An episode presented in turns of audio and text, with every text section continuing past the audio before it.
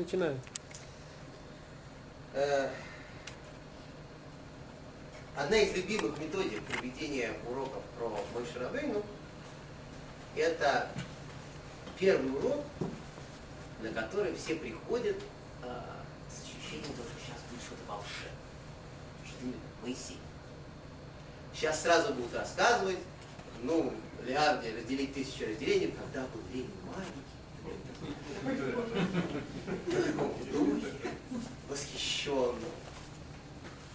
Мойши Рабейну.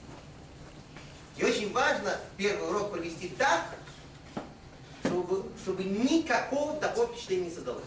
А что, да, родился мальчик, да, выслеживали, хотели его выявить, этого мальчика, утопить немножко, но не получилось.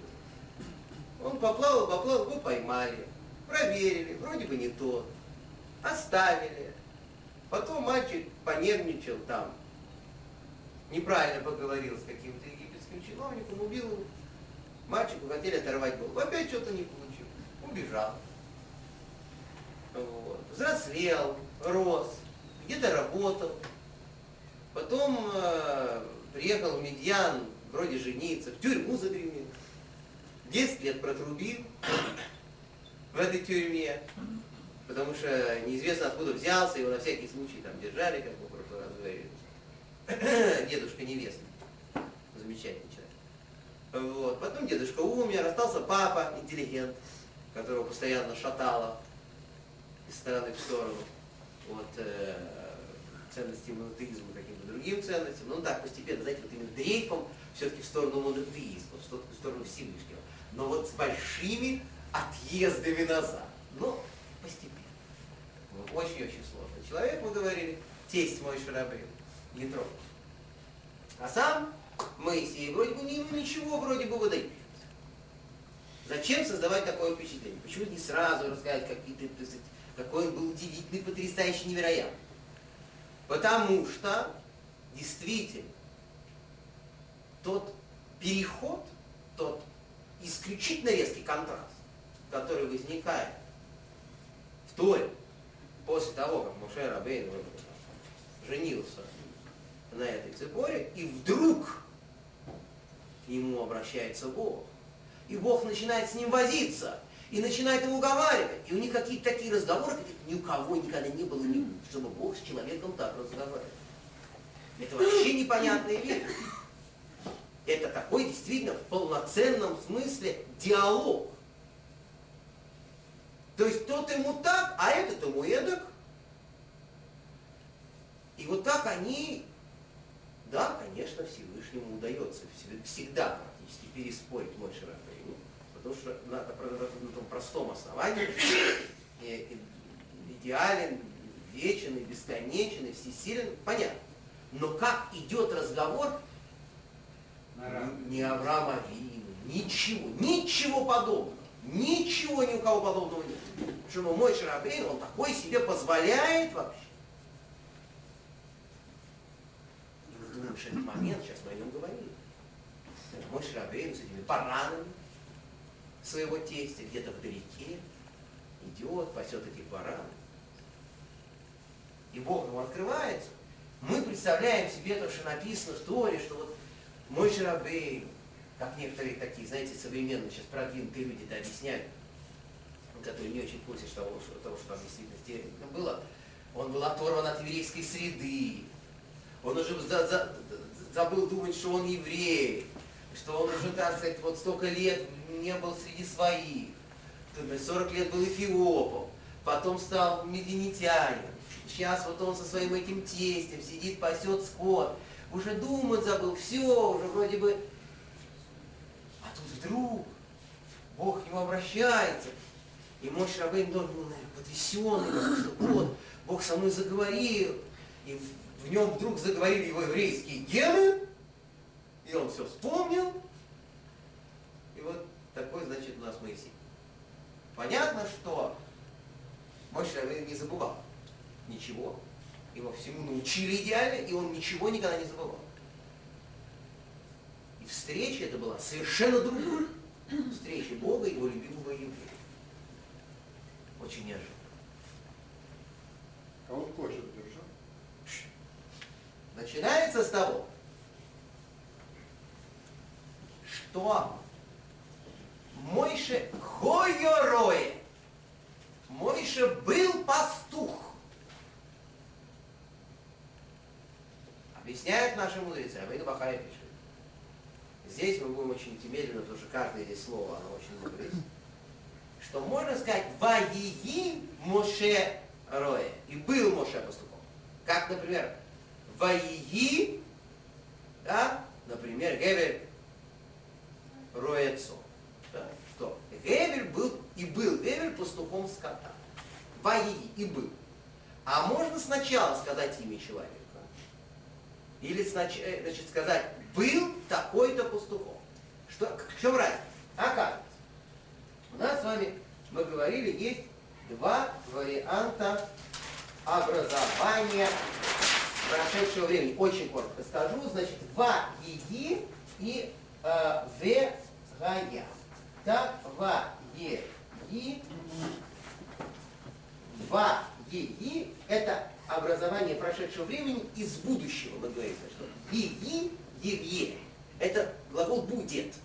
Если поставить перед ним букву ва, которая означает и, и случилось что-то, и сделал, то эта буква ва с определенной голосовкой переворачивает будущее время в прошедшее. То есть получается вместо и будет, и было. Вот это слово и. То есть прошедшее время, которое образовывается через будущее. Перевод этого слова скорее и стал, сделался.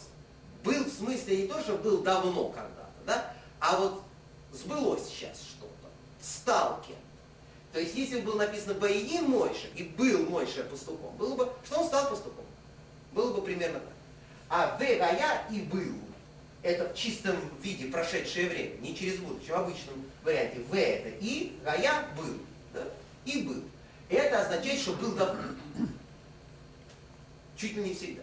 И из этого, говорят наши мифоршим, говорят наши комментаторы, что мой Шарабейн всегда был пастухом. Про него сказано, что Церковь Церебета не Латиха, что я тебя знал, говорит Всевышний про Моше, до того, как ты еще превратился в нечто, когда ты был в виде маленькой капельки в утробе матери. То есть он изначально подходил для пророчества. Он говорит Рабейну Бахаи, говорит это Мидрашраба, он родился пророком. Этот ребенок. И то, что Бог будет с ним разговаривать, и то, что Бог будет ему открываться, для него было совершенно ясной вещью. Он пришел в мир для этого, с Богом разговаривать.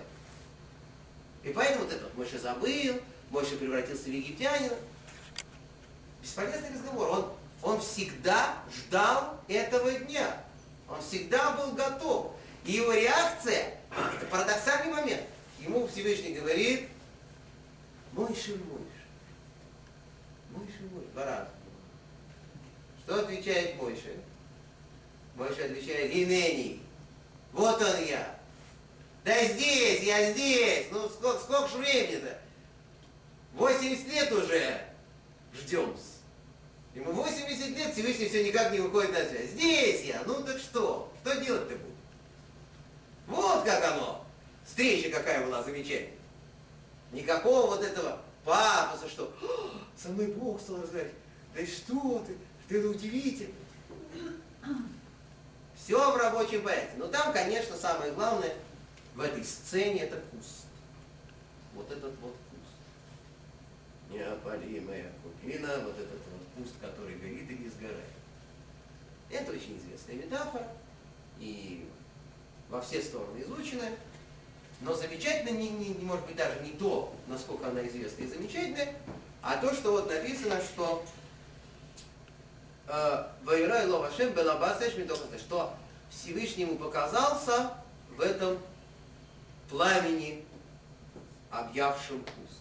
С чего начинается? Начинается не с Всевышнего, и даже не сам. Начинается просто, что Мойша видит, идя с этими барахнами, что сне БРВ, сне нухоль, куст горит огнем и не уничтожается. Не, не написано не сгорает. Каждое слово важно. Уколь слово не уничтожается. Не про... То есть огонь, он явно вроде бы такой сильный и настоящий, а куст не имеет никакого убытка от этого огня. Фокус так. Зачем? Просто привлечь внимание. Далеко не будет. И здесь написано в Мидраш Танхума, очень удивительная вещь, что как только мой Шарабейну говорит «Асура на Самаря я поверну-ка я и посмотрю на это великое видение. Амаре Хагаду. Видение великое. Мадуа лоив арасне. Почему это не сгорит? Пустая. Так он говорит. Говорит Мейдр Штанфуку, что он так даже не, свар... не сворачивает просто так аккуратненько заглянул. Потому что он всегда ждал, как мы сейчас сказали. Он всегда ждал, что наконец к нему обратятся, уже начнется работа. И любое сверхъестественное явление он воспринимал как возможное начало переговоров. А если это возможно начало переговоров с Богом, у него было удивительное врожденное качество скромности. У Моше, мы знаем об этом, он был самый скромный человек вообще. Что это означает скромность? Это означает не лезть, даже когда очень любопытно. Это очень тяжело. Мы знаем что это один из самых тяжелых случаев испытания когда что-то кажут, и, и очень любопытно, что что, и так вот аккуратненько, буквально чуть-чуть отогнуть занавесочку. Ничего подобного. Мой Шарабейн был идеальная выдержка. Даже тогда, когда он мог увидеть что-то поразительное и фантастическое. Даже Всевышний на него немножко обижался за это. Я намеренно, намеренно употребляю такие совершенно неподходящие для Бога глаголы, потому что в отношении с Мойшей все можно. У них совершенно особые отношения. Всевышний на него обижался, потому что когда Моше Рабин вот так вот посмотрел, и Бог начал с ним разговаривать, написано, что Моше прекратил смотреть на этот пустый кусок. Всевышний собрался ему показать чудеса мира в этом пламени. А он такой ну, да. Надо ты чего, мол? Есть какие-то практические вопросы, давайте решать. А что я буду? А потом, после Золотого Тельца, когда Моше Рабейн, естественно, из очень важных каких-то соображений для пользы еврейского народа, скажет Всевышнему Арейни на Эсквадеха, покажи мне свою славу. Вот Господь Бог ему припомнил и сказал, когда я хотел, ты не хотел, а когда ты хочешь, я не хочу. Что он упрекает? Да. Я тебе показывал. Не хотел, не интересовался, а если хочешь посмотреть, то я тебе не покажу. Вот у Бога вот такие отношения. Да? Это, это только мощи, ничего подобного. Ни о каком человеке, нигде рядом с человеком такие отношения Всевышнего не могут быть. Ну, в общем, мы не хотели дела, мы будем это учить бесконечно. Это совершенно удивительно что-то.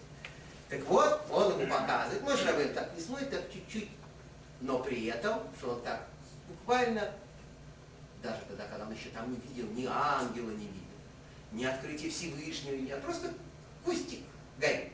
Ничего не происходит. Он даже, даже в этот момент он очень аккуратно посмотрел. Написано в Мидрашаба, о, сказал Всевышний, вот этот человек достоин спасать еврейский народ. Надо понять, в чем здесь дело. Если вот он идет и видит кустик, и так посмотрел, это он. Чего он? Что такое?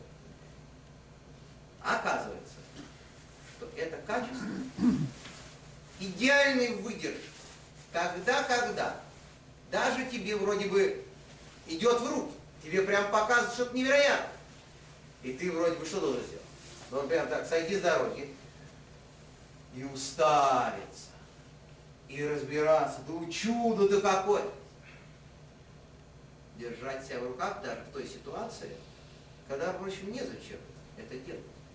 Патологическое качество владения собой. Это то, что нужно лимарке для руководителя народа. Оно должно быть в патологическом виде, это качество. Потому что выдержать наших евреев, вынести постоянное общение с ними, без патологии такого рода просто нереально. Потому что патология выдержки. Больным человеком, в хорошем смысле этого чтобы на себя такое взвалить и такое. Ну и вот. Короче говоря, вот это он сделал. И говорит Рабейн Бахай, что это была тоже очень важная заслуга. И намекает на одну очень важную каббалистическую деталь. Всякие мистические моменты мы будем упоминать немножко, потому что невозможно, при том, что мы их не понимаем, без них вообще невозможно говорить про Мойша, всякие тайны. Например, Рабейну Бахай, один из наших великих каббалистов, вдруг здесь приводит. А вот Гемель, он говорит, сын Адам, он когда приносил жертву, он там пялился туда, куда не. И не мисом, и был осужден на смерть. И поэтому что там, случайно его убили, что ли? Каин его дубасил, дубасил, резал, резал. Что это? Случайности? Нет, оказывается, Гемель он был наказан смертью, потому что он пялился, когда его жертва была принята Богом. Он смотрел на этот огонь, потому что это тот же самый огонь. Неестественный, неприродный огонь, которым пользуется Творец для жертвенника, для кустика, для того, для сего. Энергетика такая божественная. И Гевель был, почему здесь Гевель? Оказывается, Влада Риза приводит э, Рабинского Гурия Ашкенази, что мой Шрабейн всю жизнь исправлял ошибки Гевеля своим поведением, потому что у них была одна и та же душа. Это очень важный момент. Душа такая высочайшая, величайшая душа за всю человеческую историю, как душа Мушарабейна, она имела, естественно, свою огромную историю, очень большую историю до того, за все эти 2368 лет. Сначала, в первом году, э, она была помещена в Ревеля, Ревель не оправдал доверие, совершил ряд ошибок, был наказан, был убит своим братом.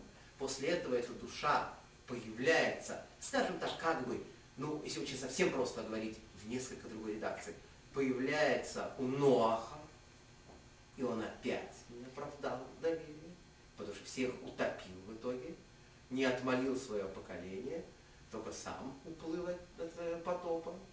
И, наконец, она уже появляется у Мойши, и он является неким венцом жизни, истории этой удивительной, огромной души. Так вот, Рабейну Бахай, для, для тех, кто знает, видите, приплетает сюда почему-то Гевель, вроде непонятно зачем. Да? Причем здесь? Мой Рабейн не посмотрел, а вот Гевель какой был плохой, вот он посмотрел. И вроде бы просто так. Рабейну Бахай вспомнил про Гевель, на всякий случай. На самом деле понятно, что сколько была одна и та же душа, процесс очищения шел, Гевель ошибся в такой же ситуации, когда ему показали этот огонь.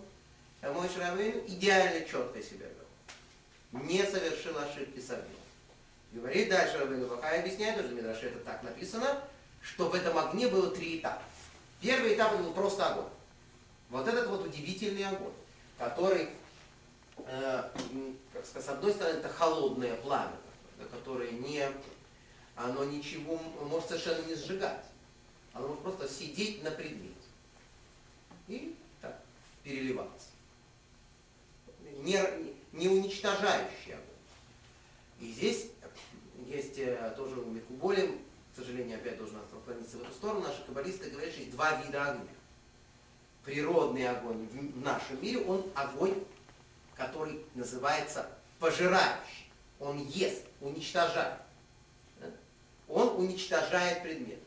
И есть огонь, который горел на жертвеннике, огонь этот на кустике, огонь, с помощью которого была взята жертва Гебеля, это огонь, который не уничтожает, а миварер, выявляет. То есть что? Это некая такая субстанция, некая энергия, которая садится на предмет, и все лучшее, все самое правильное из него выбирает, вбирает в себя самые лучшие духовные элементы предмета, материи. Поэтому жертвоприношение ложится на жертвенник, и оно сгорает, но оно не уничтожается. Остается куча пепла, все это. Но этот огонь он выбирает из жертвы все необходимое положительное содержание, и получается, что как из этой жертвы, из того, что человек принес этого барана в храм и передал его коину, выявлено все лучшее и как бы отправлено в верхние миры, в высшие инстанции. Так вот это вот выявляющий огонь. Огонь, вынимающий смысл из предмета, а не уничтожающий предмет. Это то, что увидел мой Шрабейн сначала. Потом, когда он э, собирается поворачивать голову и смотреть, буквально вот смотрит, он видит, что там в огне появляется ангел. Малах. Ангел появляется в огне. И наши мудрецы на разных уровнях объясняют, что это был за ангел. То есть Мидраш спор был, это ангел а, милосердия или ангел суда, Михаил или Гавриэль. Рамбан, Рабейну Машбинах, он очень подробно объясняет то, что это был так называемый Верховный Ангел, у которого э, имя как бы совпадает с именем Всевышнего. И человек, э, совершенно не следующий в духовных мирах, если его циклит, так сказать, зрение интеллектуальное, дойдет до определенного уровня, и он увидит этого ангела, он может совершить страшную ошибку. Он может перепутать, подумать, что свет этого существа, этого духовного робота, это прям и есть вот он, тот самый настоящий свет Творца. Можно ошибиться.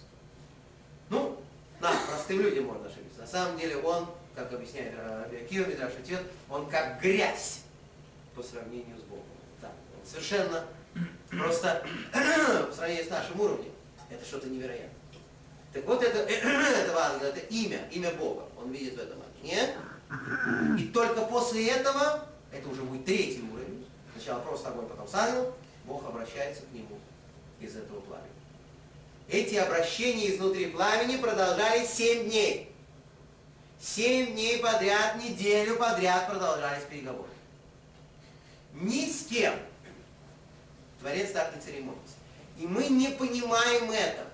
Когда мой Шарабейн знает, что он пророк, он знает, что он должен спасти еврейский народ. Он вроде бы, ну, он родился быть пророком. К нему обращается Всевышний и говорит, ну давай уже. Он говорит, а я не хочу. А я не могу. Тысяча причин, тысяча объяснений. Не пойду я никуда. Пошли кого хочешь. То есть буквально заканчивается этот Э, переговорный процесс тем, что мой Рабын уже не имеет аргументов, шла, но бы я не шла. Пошли того, кого ты хочешь, кого ты хочешь послать. Я не хочу, у меня здесь свои дела, бараны. Какие бараны? Человек родился быть пророком. Как он себя ведет, непонятно, что он делает. Это главный вопрос, над которым нужно разобраться. В чем идея? Начинается это с очень подозрительной ситуации. Потому что когда произносится вот это вот Муше-Муше, Бог говорит ему два раза, повторяет его имя. Рабейн Бахай объясняет, почему два раза Моше-Моше. Вы знаете, что у нас есть четыре случая в Торе, где два раза написано имя человека. Ноах, Ноах, во-первых.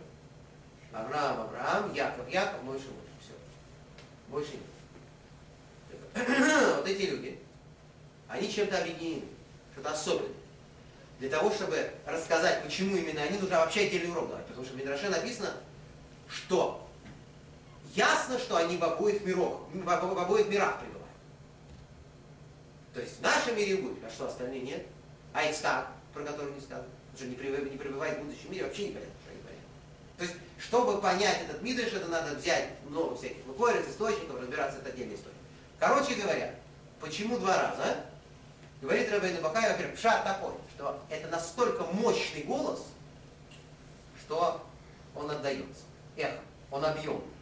Стереоэффект создается. Когда Бог обращается к человеку, создается стереоэффект. Мощь. Стереоэффект. Это первое, простое объяснение, которое дает Рабейн Потом он говорит, что то же самое нужно сказать, эти две, два слова, что он кауль объединяет оба качества, качество милости и качество суда, что Творец как бы всеми своими сторонами, способностями, качествами, он приходит к Моше и начинает с ним разговаривать. Некий, некий подбор всех качеств, которые Творец открывается нашему миру. И Моше на это на обращение он очень здорово реагирует. Гинени, вот он я. Теперь, что это был за голос? Это один из самых волнующих, условно, отношений. Да, Шаба написано, что Творец говорит Моше, э, как говорит, что если я скажу ему каким-то страшным голосом, я могу его испугать. Если я скажу каким-нибудь тихим голосом, я могу вызвать в нем ощущение неуверенности в завтрашнем. О. Он обращается к нему голосом его отца. Вот это Мойша, это голос Амра. Вообще, с эмоциональной стороны настолько сильная вещь, первое обращение Бога к человеку – это обращение голосом Отца, который забыл, которого столько ты лет не слышал. Как это вдруг услышать голос Отца? За это многие люди, которые потеряли, которые они могли бы отдать вообще. Страшная вещь. Когда он ходит по этой пустыне за этими баранами, и он уже совершенно ушел от этого. Вдруг он слышит. Это очень сильно, а? Умереть можно. Умереть можно. Единственное, что он не знал, что Папа умер. Он не слышал его много-много лет, но он не знал, что Папа умер. И поэтому он на какое-то мгновение он подумал, что произошло что-то сверхъестественное, его отец нашел. И он начал... Ему сказал Всевышний, это я, не волнуйся. Это просто было начало разговора. Именно такое оно должно было быть. Потому что традиция это голос отца. Потому что в конечном счете голос Бога это и есть голос отца. И его отца, и отца его отца это страшный Да. После этого обращение мой Шабин умудряется сохранить силы и присутствие духа. И ответить, вот он я. Что ж так давно не обращались? Мы вас ждали. Что значит вот он я? Очень подозрительная вещь, как я уже сказал, в Мидраше написано. Вот он я, это означает Генени Ликун или Малкус. Я готов быть и первосвященником, и царем если вы ко мне с короной, с нагрудником, я готов это все взять, так уж быть. Он отказал? Это мой шравет, это самый скромный. Кто? Кто? Кто здесь самый скромный? Я! Что это такое? Почему? Как, это, как он себя ведет вообще? Ему говорят, так сказать, вот начали разговор, еще ничего, ничего еще не успели даже предложить. Это все равно, что вы приходите устраиваться на работу. Вам только сказали доброе утро, вы сказали, вы знаете, мне хотелось бы работать здесь и еще вот здесь. И называйте самый лучший руководящий дух. Что это такое? Еще же ничего не началось. И понятно, что реакция была незамедлительной. Всевышний сказал, антикрам, алой, туда не приближайся. Куда? Туда. Что? А вот это. Антикрам, не приближайся, говорит Мидраш, а соли при, приносить жертвы. Что не будешь приближать жертвы Всевышнему, что ты коином не будешь, потому что твой брат будет коином. А Аарон должен быть, у меня уже есть там персоналия. Уже есть человек. А Малкус царство ты тоже голом. Слово сюда, не приближайся, сюда. Слово голом, оно означает царство, потому что э, еще один скромный человек, царь Давид, когда а, его таки назначили, он пришел к Всевышнему в шатер и так, значит, вот, с легким оттенком, э, в самом идеальном, лучшем смысле этого слова кокетства, сказал, «Не они убей савики висания дало». Кто я и кто дом отца моего? Мы такие простые евреи, что меня привели сюда. Как я здесь оказался? Такой простой человек, сказал Давид. И Всевышнему тут же ответил. Потому что ответы от Всевышнего поступают мгновенно, попадают прямо в лоб, и все кокетство снимается как рукой. Достаточно одной таблетки. Ты думаешь, я даю тебе царство? сказал ему Бог, я рабство тебе даю, рабом будешь, а не царем. Слуга народа это у нас называлось. Наверное. Я, блин, как это меня тут назначили царем? Кем тебя назначили? Очень хорошо. Приятный разговор. С отцом, только ты чуть-чуть, буквально тон, тон не тон. Сразу таким вот крупным предметом голове. Ну хорошо, и мой Шрабейн говорит, не, и вот тут получается, что подозрительно? Получается, что ему сказали, а он, я готов, а ему на это ничего этого не будет. О, сказал Шрабейн. С президентом, значит, я не буду, так? Значит, этим самым э, духовенство тоже не руковожу. А че я буду это самое? Просто с фараоном ругаться, что ли? Вы в качестве кого мне хотите использовать? Заснять. Да. У, это нет, это сами, пожалуйста. Не-не-не-не-не. То есть очень подозрительная какая-то ситуация. Значит, как будто мой Шарабейну, он, значит, за чинами, Всевышний к нему обращается, говорит, я готов на все, дайте вот это. И это тоже, можно, если можно, без, без сахара. Так, все. А Всевышний отвечает, «Да, да, да, тут есть другие персонали. Тогда я вообще на, я не, не, не устраиваюсь на эту работу. Сами справляйтесь. И вместо того, чтобы вроде сказать, ну что ты такой? А ну иди. Творец начинает его обхаживать. У них такие отношения были совершенно. Надо повторить этот раз, не раз, не раз. Надо все время вспоминать, что ни у кого с Богом таких отношений нет. Только вот единственный персонаж. Ну хорошо, будем разбираться. Теперь мой Шрабейну, значит, э, э, услышал эти слова, что он не получает ничего. Дальше Всевышний говорит, шальна я снимай ботинки. А это зачем? Вот как вот, и ботинки. Оказывается, кем Маком Аширатам Одно сколько. Маком, место, на котором ты стоишь, это святая земля. Удивительное дело. Там, где э, жертва приносит. Не, не, он стоит на горе Синай. Он, правда, про это еще не знает. Она такая небольшая, он просто этими баранами тут. И тут как раз вот этот кустик, поэтому он называется Гасны, да? Кустик-то он называется. Кустик по-еврейски. Вот он, кустик, да? А вот он Синай, понимаете? И что получается? Две буквы вообще те же самые, а Г и Г 5 и 5, это будет 10, это идет. Это фактически одно и то же слово. Кустик. Гора Синай. Он на горе Синай стоит с этими баранами. И Всевышний говорит, стой. Вот здесь мы поговорим. Очень хорошее место. Мне нравится. Облюбовал. И говорит ему, что ты должен снять ботинки, потому что нельзя. А что такое снять ботинки? Творец понимает, почему мой Шрабен, естественно, понимает, почему он говорит, я готов быть царем и первосвященником. Потому что мой Шрабейн хочет все. Он хочет быть Машией. Он хочет спасти еврейский народ, завести его в святую землю, всех расселить, построить храм уже вообще закончить. Уже закончить. Потому что если бы он все это сделал, уже никуда бы уже ничего не развивал. Если бы Мойша Равейну завел евреев в святую землю, рассадил бы, что бы эти евреи не делали, как бы они себя не, не вели бы, их бы оттуда никакая поганая метла не смогла выиграть. Потому что Мойша Равейну известно, все, что он делал в жизни, никто не мог с этим справиться. Вот, например, Тору он, он дал еврейскому народу, и сколько ее жгли, сколько уничтожали, пытались извратить, переписать, перед... ничего. А.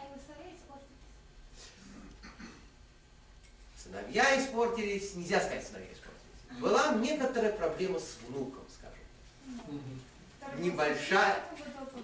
Небольшая проблема с внуком. Как-нибудь мы до этого, до этого дойдем. Это трагическая история. Тут э, есть над чем подумать. Но, что касается самого Мойши Рабейну, ему нельзя было все позволять, он восстановил человеческую историю. И Всевышний говорит ему, я понимаю, что ты хочешь все сразу, все исправить, все сделать и закончить. Так он, собственно, себя позиционирует Мойши.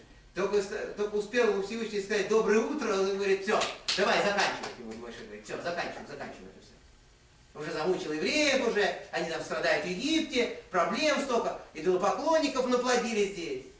Все это надо заканчивать. Я считаю, что вообще надо по, по- по жирную черту под историей человечества. По- Пойдем СССР, рассядемся, каждый под своим виноградником, храм построим, все, все, все, хватит. И ты говоришь, ну я не могу. Вот ты тоже меня пойми. Какие отношения, говорит, не могу. У меня есть еще планы какие-то другие. Должно быть еще это, еще это. Поэтому ты у меня не для этой роли, что значит не биботин. Мы читаем с вами э, Эскиназе, опять же, Аризаль, постоянный у нас с вами дрейф в буддистическую сторону. Э, Он говорит, что вот этот ботинок и человеческое тело в нем, это очень точное сравнение э, души и тела. Что душа, она уходит очень-очень высоко своими корнями, а тело это только вот самый низ, подставчик. То есть то, что входит внутрь человеческого тела из человеческой души, это такой же кусочек маленький, как столько, сколько входит из человеческого тела внутрь ботинка. Вся душа, она становится гораздо выше ботинка. Она через все миры, все выше и выше и выше растет. Поэтому, простая метафора такая, да? Сними ботинки. Ты не можешь быть материальным. Потому что, что значит я священник, я царь, что я должен сейчас заниматься вот, организацией еврейского государства, материальными вопросы, вопросами организации и установки еврейского мира, настоящего, еврейской страны, все. Сейчас я их поведу в святую землю, мой Шарабейн уже готов. Ты сними ботинки. Ты для меня на чисто духовной работе. Ты им будешь здесь давать Тору, вот здесь на Синае. Чистая духовная работа. Никаких государств, никаких священств, ничего не надо, политическая, религиозная власть, все не надо. Ты будешь заниматься высшими чистыми вещами. Гораздо выше ботинок будешь существовать. Поэтому тебе это все не нужно, ты будешь заниматься чисто духовной работой. А мой Шарабейну, естественно, как и полагается праведнику, не мог удовлетвориться таким ответом.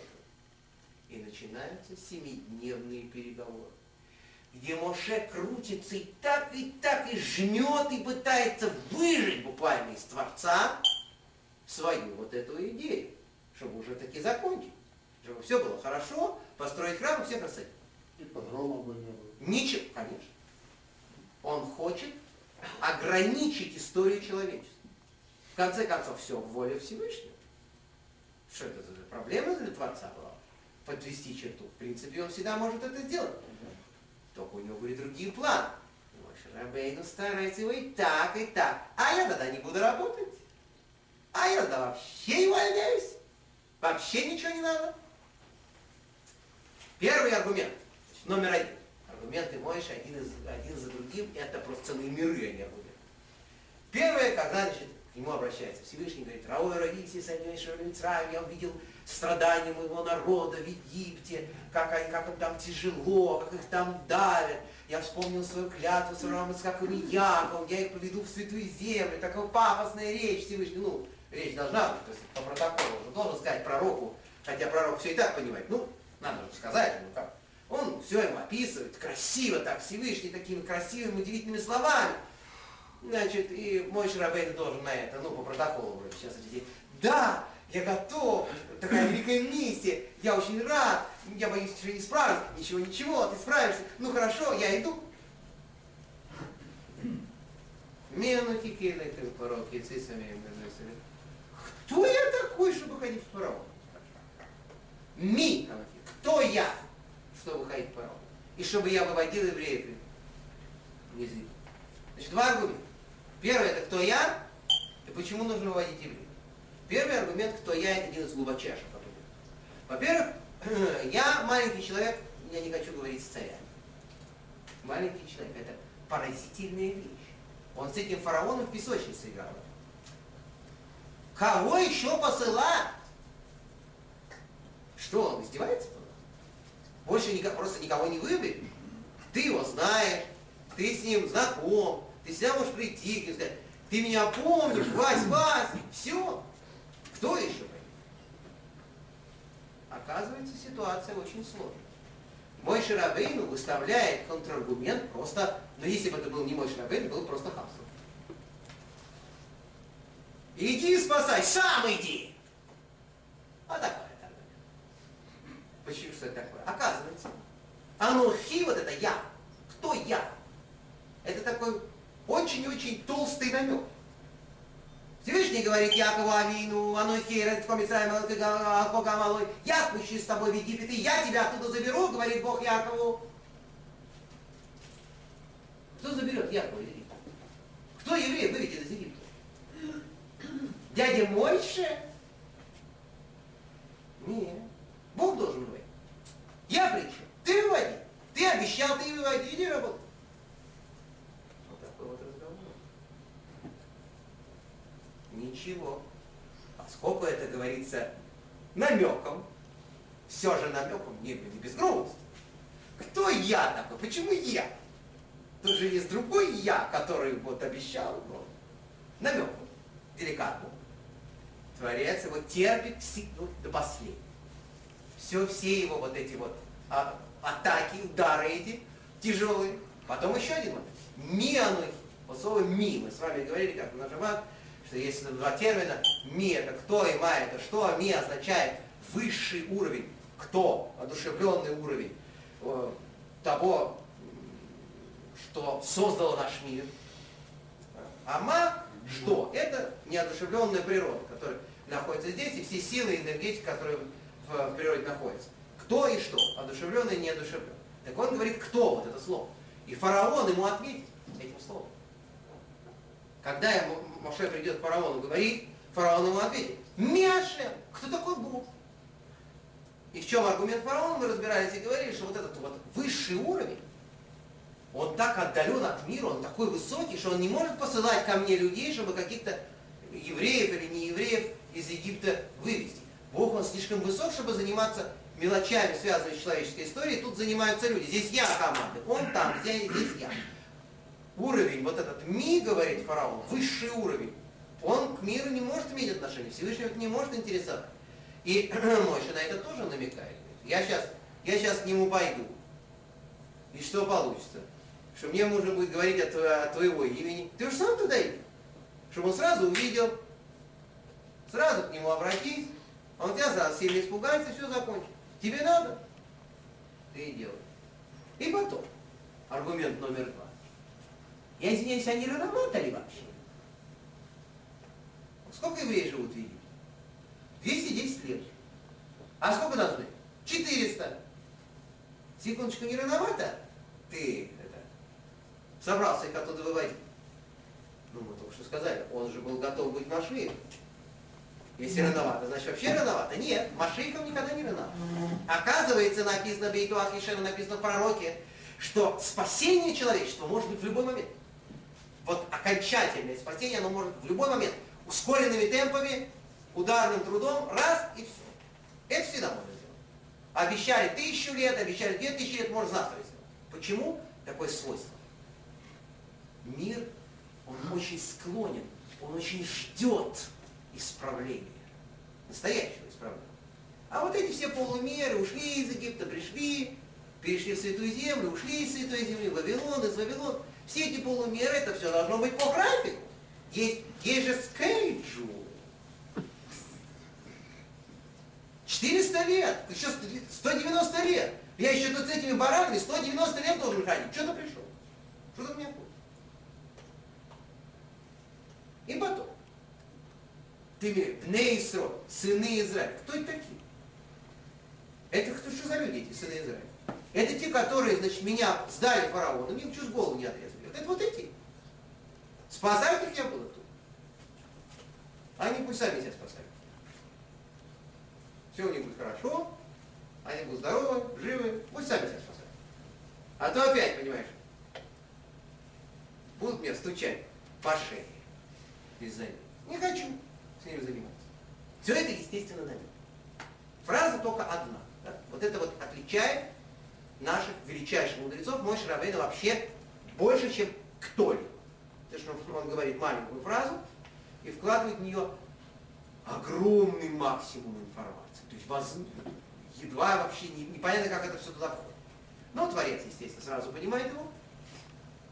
Ему, ему-то легко понимать мой Шарабейну. И этот аргумент принимается. Какой ответ? Творец отвечает. Киейма, я буду с тобой. Вот это вот то, что сказал, что ты сам спасай, я тоже. Мы с тобой вместе. Я никого не буду обманывать. Я сказал Якову, что я спасу, так я буду спасать. Но мы с тобой будем вместе. Теперь, а по поводу второго вопроса. А что с евреями? Ты спрашиваешь, какая заслуга этих людей, которые отправили тебя на плаху к фараону? Очень простая заслуга. Мы с тобой где стоим? Мы с тобой стоим на горе Синай. Скуса Тора, заслуга Тора. Это то, что дает им возможность выйти. Минуточку спрашиваю, какая Тора? Заслуга Тора, которую люди будут изучать потом. Мы с вами привыкли, что такое заслуга. Заслуга, это то, что человек заслужил, заработал что-то, что-то сделал да, в своей жизни, хорошее. И ему написали э, значит, в личном деле благодарность. Все. Это заслуга. А тут какой разговор идет? Какая заслуга у еврейского народа, чтобы выйти из Египта? Всевышний вроде бы отвечает, мой Рабин, ты прав. Никакой. Моль. Заслуг нет. Но зато, после того, как они выйдут, они будут здесь служить Всевышнему, получат Святую Тору, и вот э- это и есть заслуга, которой еще пока нет, но когда-нибудь она будет. Что это такое? Где такие заслуги бывают? Человек ничего не сделал, ему уже записали. Оказывается, что с Хусатоем заслуга Торы – это именно такая вещь. Единственная заслуга. Наши Вали Мусар, наши великие знатоки еврейской этики, они это объясняют, что изучение Торы – это настолько великая сила, изучение наших законов, изучение тайн мира, которые переданы в наших святых книгах, что даже то, что ты еще не выучил, но только можешь выучить, оно уже тебе дает. Даже потенциальные возможности уже дает. И это не означает, что можно сказать, что если потенциальная возможность дает, то можно расслабляться. У меня же столько потенциальных возможностей, боже мой. Потенциально я же великий мудрец Талмуда. Слушай. Если чуть-чуть посмотреть вперед, так сказать, прорезать толщу времени своим пророческим взором, то, в принципе, там вон он стоит, талмудист какой. Все знаем, все уже выучим. Поэтому, если ориентироваться на себя, конечного, такого, знаете, идеал себя, то можно полностью расслабиться и только смотреть на этот идеал. Вот сидеть и смотреть, какой же я могу быть, вы понимаете, это же какое удовольствие. Во-первых, ничего не надо делать, никакого напряжения. И столько радости, что сколько у меня способностей, сколько у меня потенциал, и считать это, и вот это, вот, и это мне надо записать. И тот, и Талмуд, который я выучу, пусть мне запишет. И про Зовар, который я обязательно изучу, тоже не забуду, чтобы записать. И вот это все да, звучит анекдотически. Надо, надо все-таки как-то, хотя бы ползком, вы знаете, по-пластунски все-таки в ту сторону как-то двигаться. Потому что если вообще нет никакого движения, кто сказал, что есть потенциал? Если вообще никакого движения нет. Когда ты хоть как-то вот это вот с грехом пополам, в ту сторону, так еще можно. Так, короче говоря, это вот единственная заслуга, которая нашлась у евреев. Будете служить, и ради этой заслуги Всевышний говорит, я 190 лет списываю ради того, чтобы они пришли изучать закон. Ради этого на все готов. Хорошо. Почему именно 190? Не 210? А, Вы знаете, что слово, ну, числовое значение 190 это слово кец, уф, царь. А Сокращение, да? Кец. Да? Это сокращение. Это самое. Это конец. Кец. Конец. Завершение. То есть и э- это мы читаем в Пасхальной Агоне, что Всевышний Хишаха Сакес пересчитал конец. То есть пересчитал завершение знаний. Вот эти 190 лет, это отдельный разговор. Короче говоря, он, потому что он посчитал 400 лет со дня рождения Ицхака. Да? Это же известная вещь. Вместо того, чтобы считать за дня еврея в Египет, он отодвинул, меня уже 400 лет, мол, закончился Всевышний Христос. А почему это с Ицхаком? Почему им не отмотать до конца? Видите, что они творят? Сказал мой Шарабей. Добрый. Ну, они его, с другой стороны, сдали, конечно. Что они творят? Пусть отматывают уже до конца, 400 лет, как положено. От звонка до звонка, а потом обращайтесь ко мне. Поговорим, возобновим разговор. Так, нет. Здесь есть Тора. Заслуга Святой Торы, изучение Святой Торы, поэтому... Хорошо, это первый, значит, буквально первый диалог маленький. Потом мой Шарабейн решает просто, или сказать, лучше сказать, совсем не просто тянуть время. Он явно не собирается ничего делать. Но он не хочет пока вступать в открытый конфликт. Ну так прямо и, ах да, ты не хочешь окончательного спасения человечества, я увольняюсь, ухожу, бросаю все. Поэтому он, значит, такой вопрос. А вот я приду к евреям, допустим. И вот они мне скажут, эти евреи, кто такой, вот, э, вот этот, э, как ты говоришь, да, вот этот Бог, который тебя послал? Как, тебе, как вас представить? То есть вопрос такого профессионального секретаря. Как мне вас представить? Спрашивает. Бы, Какой именно? Что он хочет? Он хочет кое-что для себя выяснить. Потому что есть же вариант все. Как он? Евреев выводят из Египта. Да? Он не становится машиной, он не становится царем. Но после этого они сразу заходят в Эрцис. Да? Допустим, под руководством ученика Якова. И там уже все равно все хорошо. Все равно храм, все равно замечательно. И, ну пусть это сделаю не я, но и хотя бы я буду началом этого правильного процесса. История будет закончена, все будет хорошо. Безобразий никаких больше не будет. Так я тогда готов. Поэтому так аккуратненько выясняет, как оно все будет происходить. Что значит, какое имя у того Бога, который выводишь, какое качество. Если сейчас Всевышний скажет какое-то качество, из чего будет видно, что все закончится, то тебе можно еще немножко поломаться и идти. А если он скажет что-то, из чего будет понятно, что выйдут из Египта, зайдут в Израиль, выйдут из Израиля, в Вавилон, в Вавилон обратно, и потом обратно в этом я участвовать не хочу. Всевышний сразу, естественно, понятно, дает ему абсолютно исчерпывающий ответ. Он говорит эти слова знаменитые о широке. Я тот, кто будет, который будет. Два раза будет. Я буду. Два раза. То есть буду. Я буду с ними. В этом бедствии, говорит Всевышний, и буду с ними во всех последующих страданиях и бедствиях. О, ага, значит это все будет безобразие продолжаться, еще Бог знает сколько. Хорошо, прекрасно, все, теперь понятно. То есть вроде бы вообще непонятно, о чем идет разговор. С одной стороны, Всевышний говорит, что такой красивый, что я буду с евреями во всех их дальнейших страданиях. Да. А понятно, что разговор не об этом. Моше говорит, и когда это все закончится, безобразие? А не скоро. Ах, да. Ну ладно. Так и запишем.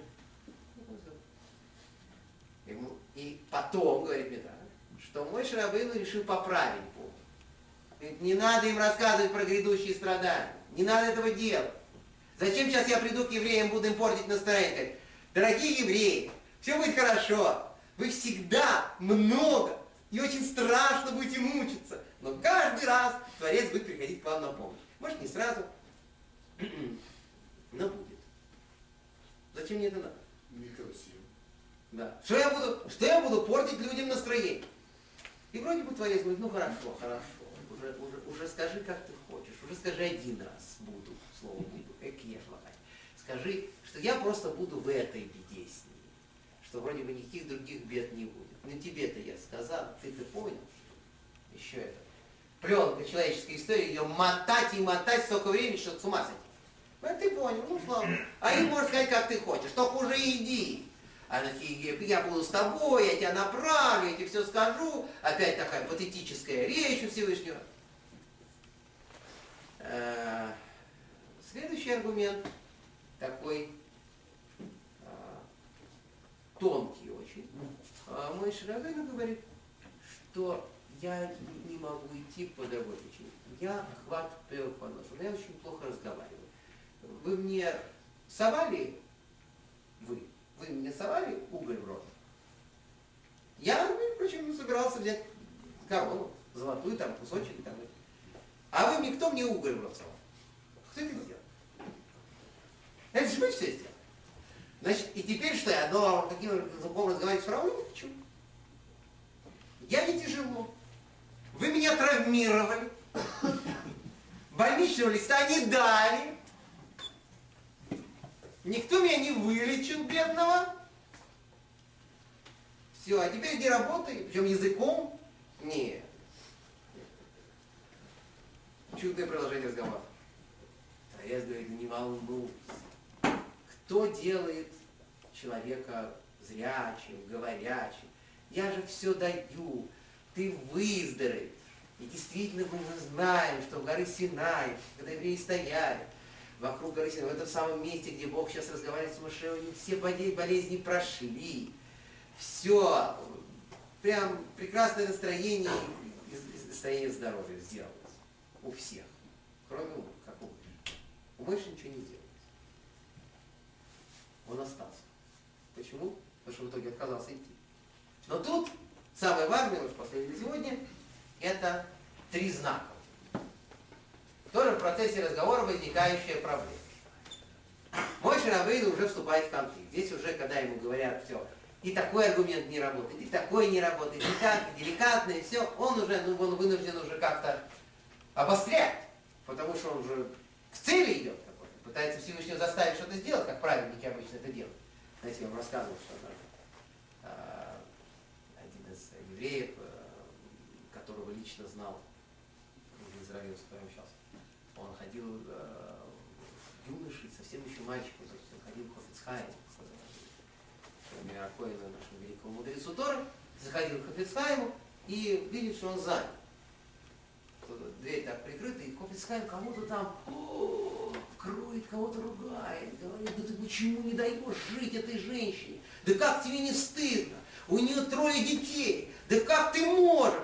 Все это, и так как несет кого-то, кому-то вот плохо там пришлось, думает этот ученик. Вот. А потом все, разговор закончился. Он сидит, ждет, не знает, что. Заглядывает, а в комнате никого нет кроме Хофицхайма.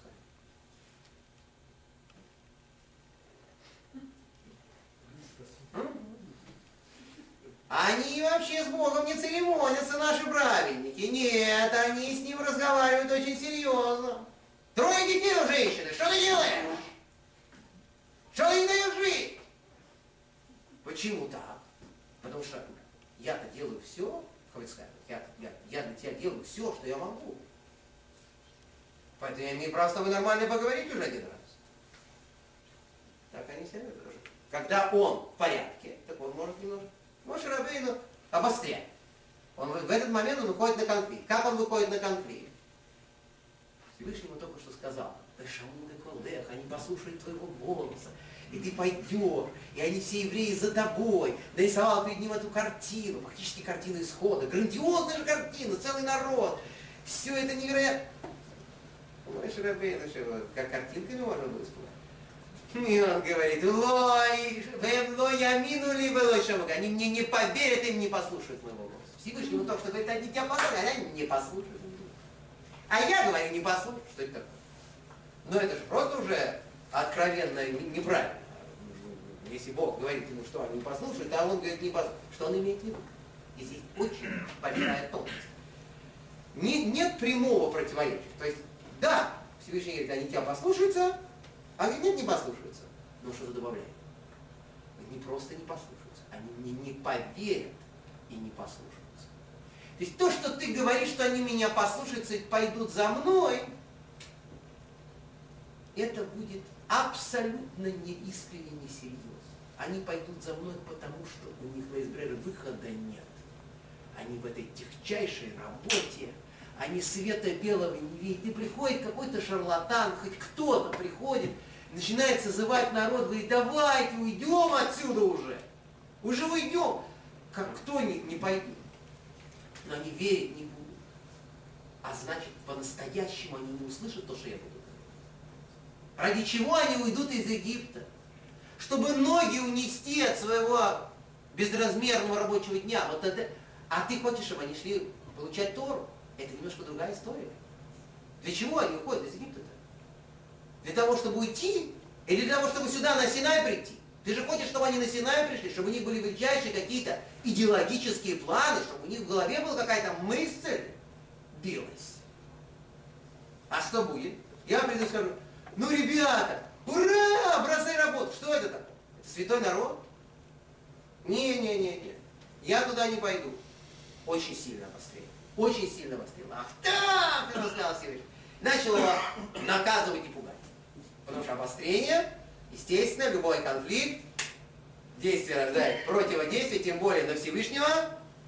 Три знака получает э, Моше. Опять же, все очень деликатно. Творец им говорит, ну я тебе сейчас помогу, я тебе помогу, я тебе сейчас, да, ты чудеса ты покажешь евреям. И они точно тебя поверят. То есть, конечно, сначала будет вот это настроение, бросай работу, ребята, побежали, такая толпа, их остановишь. Подожди, я сейчас вам объясню, в чем дело. И ты им такие чудеса продемонстрируешь. И они такие идеологии несколько проникнутся. Все будет хорошо. То есть вроде бы все, все, все деликатно. На самом деле страшная вещь. Значит, эти три знака вы прекрасно знаете. Во-первых, Моше Рабейну должен был бросить свой посох на землю, этот посох превращался в змею, и Моше от него убежал. Очень смешной. Мидраж замечательный. Э, как надо работать с неевреями, которые задают каверзные вопросы. То есть надо находить такой гениальный ответ, чтобы с одной стороны он не затрагивал основу мировоззрения, ничего не рассказывал. Не надо ничего. Потому что, как говорится, следующий вопрос, он так тут же возникнет, если ты что-то расскажешь. С другой стороны, чтобы человек остался в состоянии глубокой задумчивости, и чтобы этой задумчивости хватало надолго и надолго. Какая-то, э, значит, э, женщина, просто ужасная, то ли сатанистка какая-то вот такого древняя, подошла к одному из наших мудрецов, пропьется и говорит ему, наш Бог сиди вашего. Ну, смысле, вот это вот. Почему это так? А говорит, а вот, когда Бог ваш, вашему Моисею открылся, Моисей не, не, не испугался, не убежал. А когда наш Бог, змей, появился, он от него убежал. Действительно, мой Шрабейн, когда он бросил посох, эта змея на него, ну, есть определенные галактические моменты, когда на вас надо бежать, смотреть не надо. Есть Галаха, что полагаться на чудо, даже правильному человеку, это ни в коем случае не любит. Поэтому он от него, от, от змеи, она за ним, такая веселая ситуация. Это первый знак, чтобы мой Шрабейн больше не вострял. Так немножко побегает, успокоится.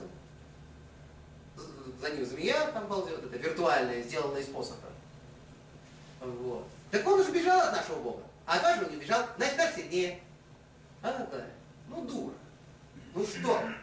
Ну, да, просто вот пришла такая женщина, вот, и задает идиотский.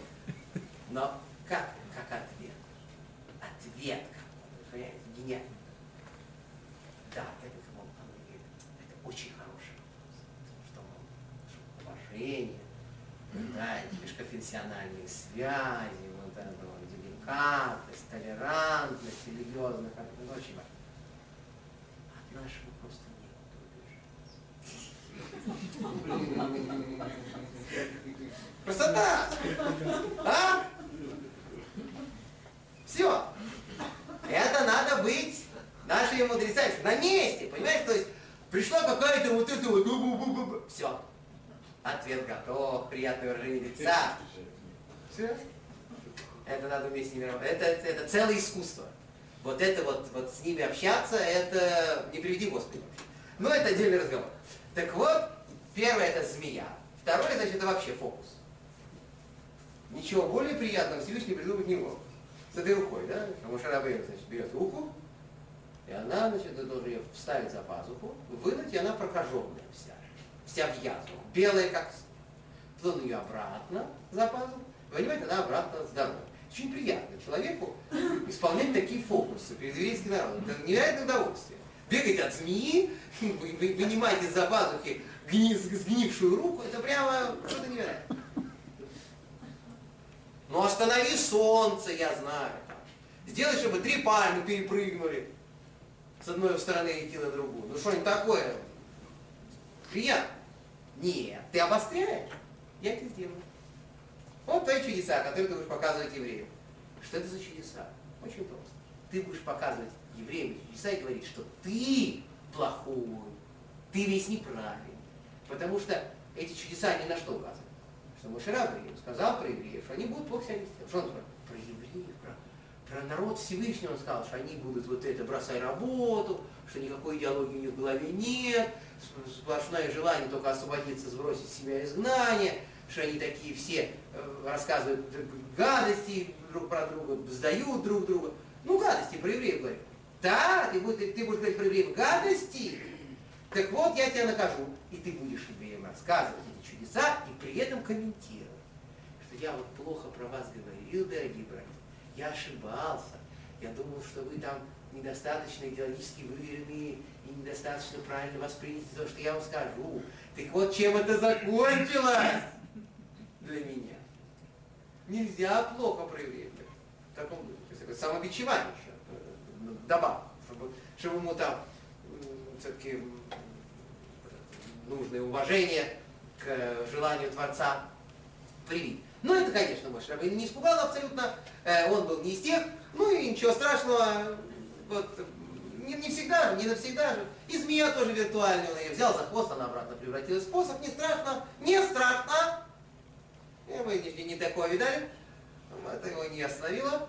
И, наконец, значит, вершиной этого удивительного разговора является два события. Во-первых, это кровь, знаменитый третий знак, что если два, два этих знака не будут э, восприняты, ты дашь третий. Ты возьмешь из э, Нила воду, бросишь ее на землю, она превратится в кровь в момент прикосновения к земле. Мы спрашиваем, ну а здесь что? Да, действительно, змея это знак злословия, что она там шипит, эти, эти, да? Символ такой. Проказа это наказание за злословие. То есть Монар Мош Рабейн плохо говорил про евреев. Это мы поняли. А это при чем вообще? А это какой намек? То есть такой намек удивительный. Рабейн Бакай говорит, вода, которая превращается в кровь, это еще одна ошибка Мош Рабейна, связанная тоже косвенно с не очень хорошим отношением с евреями. Может быть, единственная ошибка этого величайшего человека за всю жизнь, это Меймерива, когда он стучал по скале. Оказывается, написано в Мидраше, что когда он ударил по скале первый раз, чтобы вышла вода из скалы, оттуда выступили несколько капель крови, а не воды. А потом второй раз вода. И вот здесь Бог ему намекает на эту историю, что если ты будешь плохо относиться к евреям, вообще это непонятно. Если в скобках, вообще это непонятно, как можно было хорошо. Столько, сколько он выдержал от евреев, это невозможно вообще даже представить. Ну хорошо, если ты будешь плохо относиться, дело плохо закончится. У тебя вместо воды будет кровь. Тогда, когда тебе нужна будет вода, будет кровь. литься. Это очень глубокое на самом деле место превращения воды в кровь, причем именно тогда, когда она прикасается к земле. Земля это знак того материала, из которого человек сделан. Прах ты, в прах вернешься, говорит. И получается, что вот это вот соприкосновение воды с человеческим телом, как бы с материалом, из которого сделано человеческое тело, дает кровь. Это выражение, вода, плоть и кровь. Это земля и это кровь. В чем здесь смысл, в чем идея, что хочет Творец сказать?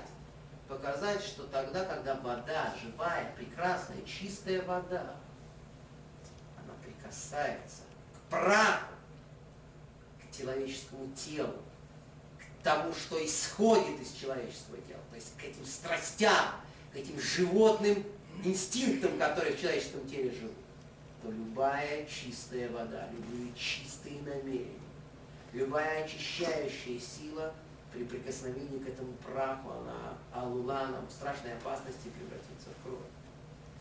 превратиться в эту вот э, страшную вязкую жижу, которая является, собственно, той энергетикой, из которой выходят человеческие преступления. Кровь есть душа, имеется в виду животная душа. да. Страшная вещь, что человеку дают воду, человеку воду дают, он из-за своих телесных страстей превращает эту прекрасную чистую воду, знание Святой Торы в том числе, например, благодеяние к Всевышнему превращает в кровь, в двигатель преступлений. Поэтому написано в Талмуде, тогда Тибейца, что человек, который неправильно изучает святые книги и при этом не исправляет себя, очень много учит, очень много изучает, но не исправляет себя, вот это вот прах, вот эта земля, которая в нем живет, она всю эту Тору замечает, всю эту чистую воду превращает в кровь, и это становится для него, как написано в Талмуде, все эликсиром смерти, ядом становится, это Тор. Вода превращается в кровь. Это удивительная вещь. Очень важный символ, что человек обязательно должен правильно принимать эту воду, правильно ее леклот, впитывать в себя, это говорится. Вот. Ну и последняя вещь это завершение разговора. Мы продолжим потом с этой точки в следующий раз. Это слова Мошарабейна, когда все аргументы используют, все, ничего нет. Уже нечего сказать. Я тебя и вылечу, я и с тобой буду. Ты только иди, мы все с тобой вместе сделаем. А Аарон тебе поможет. Зачем говорит Всевышний про Аарона?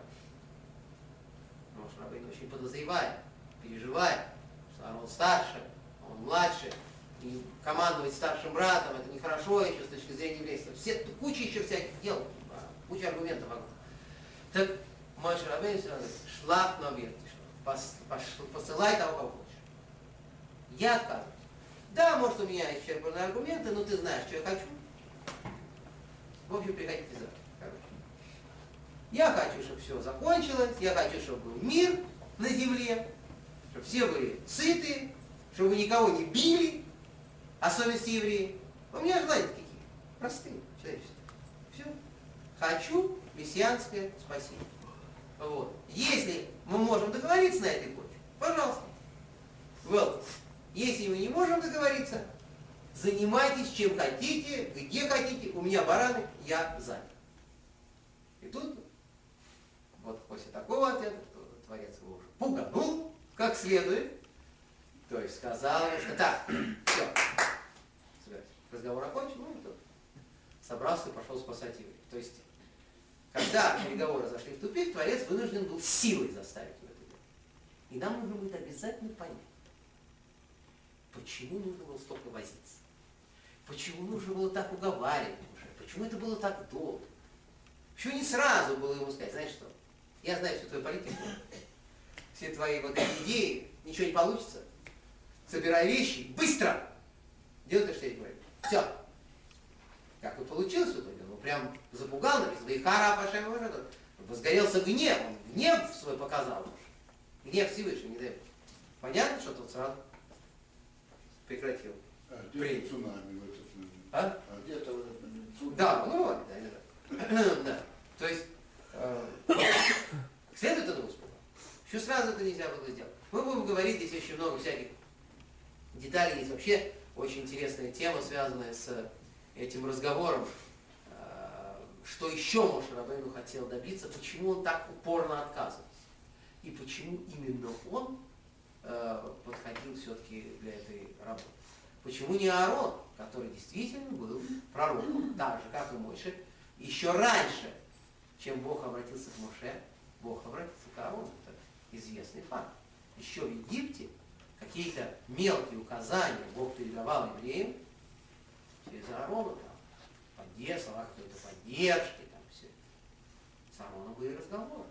Мирьям была пророчица еще до всего, старшая сестра. Ну, женщина там тяжело, и ну, такой инфарктный работа. Но Аарон-то, в принципе, мог этим заняться. Почему мой Шарабейну, почему на нем сошелся клином белый свет? Он на нем полностью сошелся. Мы видим, что он этим пользуется. Видим, что он разговаривает со Всевышним. Ну, если бы это было все, что я сегодня говорил, сказано напрямую, это вообще был бы скандал.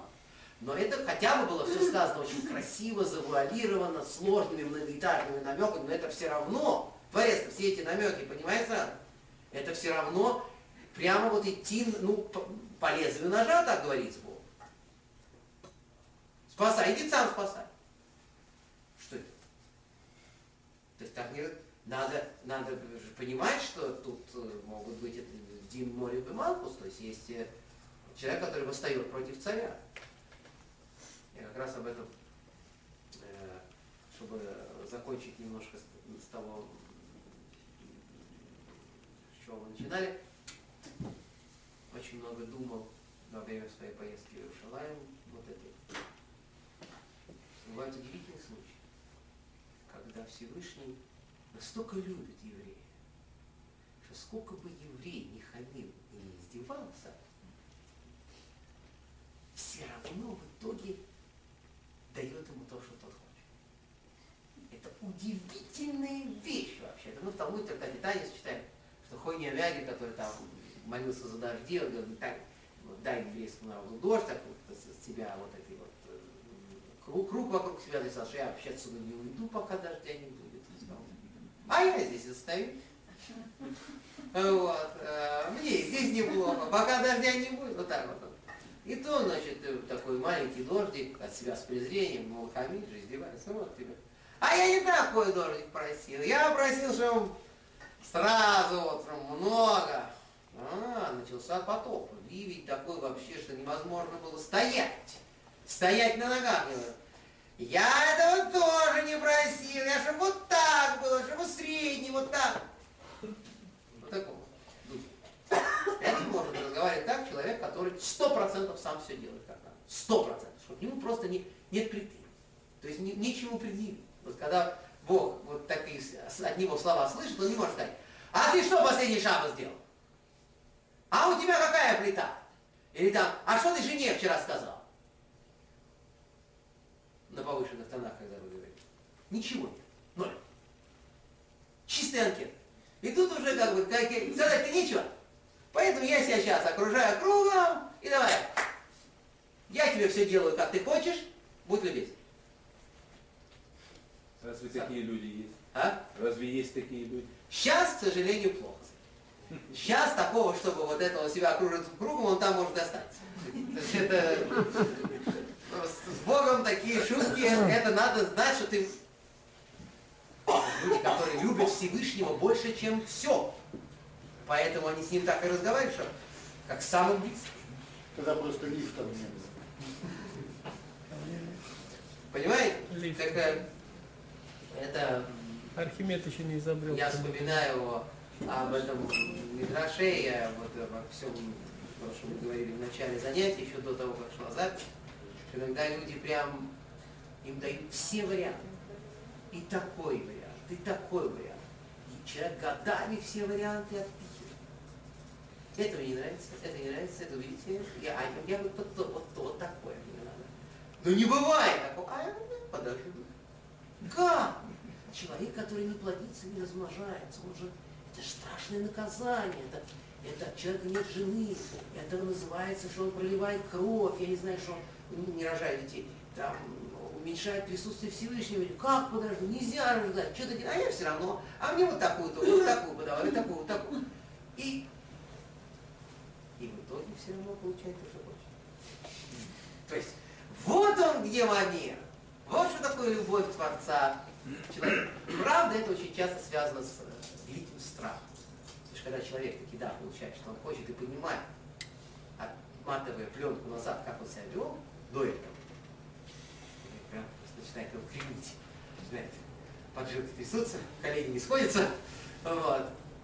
боится, что, во-первых, как дал, так и забрал, а с другой стороны вдруг что-то не за это придется расплачиваться. Но это, в принципе, бывает. Поэтому нам с вами нужно будет отвечать долго-долго на этот вопрос, почему именно мой шарапес. Тоже помощь давайте. Можно вопрос быстро? Уточнить просто вот заслуга нас, то, что нас выпустили из Египта, это будущее изучение Торы. А заслуга того, что нас выбрал Бог из всех, сделав евреями, это заслуга отцов. Смотрите, это вещи абсолютно связаны. То есть, если бы еврейский народ не получил святую Тору на Синай, если бы божественное знание не спустилось в мир, вообще ничего не надо было. Просто ничего не надо. Надо было просто все закрыть. И все. И, и написано просто ясно в Талмуде, что мир был бы возвращен в хаос. Потому что если люди живут по законам хаоса, так мир превращается в хаос автоматически. Оно просто все расползлось, вся эта виртуальная картинка, в которой мы живем. Просто вот так раз, и все. И вместо Что телевизора... происходит. А? Что и происходит. Ну, не до такой степени. Понимаете, мы сейчас уже не говорим о вот прям вот совсем бы расползлось. Понимаете, жуткая вещь. И благодаря дарованию Торы э, оно сохранилось. То есть заслуга Авраама, как Якова, слово заслуга отцов. Это все туда же идет. Все заслуга воспитания э, поколений, которые в итоге на себя все это взяли. Это самая центральная точка истории, безусловно, Синайская гора. Конечно, были еще причины, ради которых евреев избавили из Египта, там, мы знаем, что они там не изменили свои одежды, не изменили свои имена и так далее. Какие-то причины были. Но как заслуга оно бы не сработало. Сработало в итоге высочайшее предназначение, главная идея. Изучать божественную мудрость. Еще один п- параллель у вас прозвучала халуца. То, что вы говорили на уроках а, о том, что Снимать ботинок, а, ботинок связан с, с материальным и левок связан с внутренним Да, миром. да. Здесь какая-то связь есть между... Ну, смотрите, тут э, целый урок можно делать. Рабейну Бахай пишет, что есть три способа ботинок. Понимаете? А, Три глагола, которые это значит. Вот это вот шаль на Аллаха. Это как бы прям скинь, прям отрицать ботинки. Даже не снимать, а их отрицать. А это как, как бы родственная форме шлила, отрицать. Никаких ботинок. Вот так вот. Не сними, а никаких ботинок. Потом есть вот этот халуца, то, что связано с заповедью вероятного брака, это лохлот, снимай ботинок. Это женщина, она снимает ботинок этому своему брату мужа, погибшего, по- умершего, да? И таким образом освобождается от него, там снимает ботинок, плюет, мы с вами это все обсуждали, всю эту тонкую технологию, зачем надо. И а, это самое. И третье что-то еще. Да, лишло. Это уже классическое слово снимать. Потому что лохлоц это как бы освобождаться, да? освобождаться от ботинка. А лишло это снимать. То есть есть три варианта, и каждый раз, когда речь идет история про снятие вот обуви, в связи с этими идеями, там, снятие души с кого-то, который кого-то там, какая-то физическая оболочка, которая мешает кому-то что-то, да? все эти моменты. И употребляются эти три глагола разом. Каждый из них что-то показывает. Это очень сложная вещь. Это, как мамыш надо углубляться в футболистические все. А вот эта мусульманская традиция э, в качестве проклятия или оскорбления кинуть во врага ботинок, то, что сделал этот муж, Президент. это, другого не было просто. это связано? э, Я не знаю, что это такая прям мусульманская традиция кидаться ботинками. У них есть мусульманская традиция снимать ботинки. Снимать обувь, да. Но это очень важно, это, это все отсюда же, да? То есть мой Шрабейну получил вот это святое место, поэтому из нее ботинки. А у наших некоторых двоюродных братьев, у них очень просто работает голова в этом смысле. Если написано святое место, сними ботинки, все. Значит, везде в святых местах будем снимать ботинки. Вот они снимают. Логика же она тут такая, прямая, как железнодорожный рейс. Сейчас, сейчас в России, чтобы не отставать от Америки, в деревнях тоже в мэры лоптями бросают. О, прекрасно, прекрасно, прекрасно. Да, ну, э, я думаю, что это э, очень такой был красивый момент, потому что президент Соединенных Штатов, он увернулся, он показал э, свою прекрасную, так сказать, подготовку спортивную. В него не попали, хотя и бросавший тоже был очень меток. Если бы президент не вернулся, оба ботинка бы достигли цели. Тренироваться. Да, он долго тренировался, готовился к этому. Президент с ботинками сложно. Некоторые даже снимали ботинок и стучали по. Вот. Видите, какая, какой это предмет ботинок? Это же просто мифологический предмет какой-то, да? Сколько он дает сегодня. Ну давайте, помощь, помочь.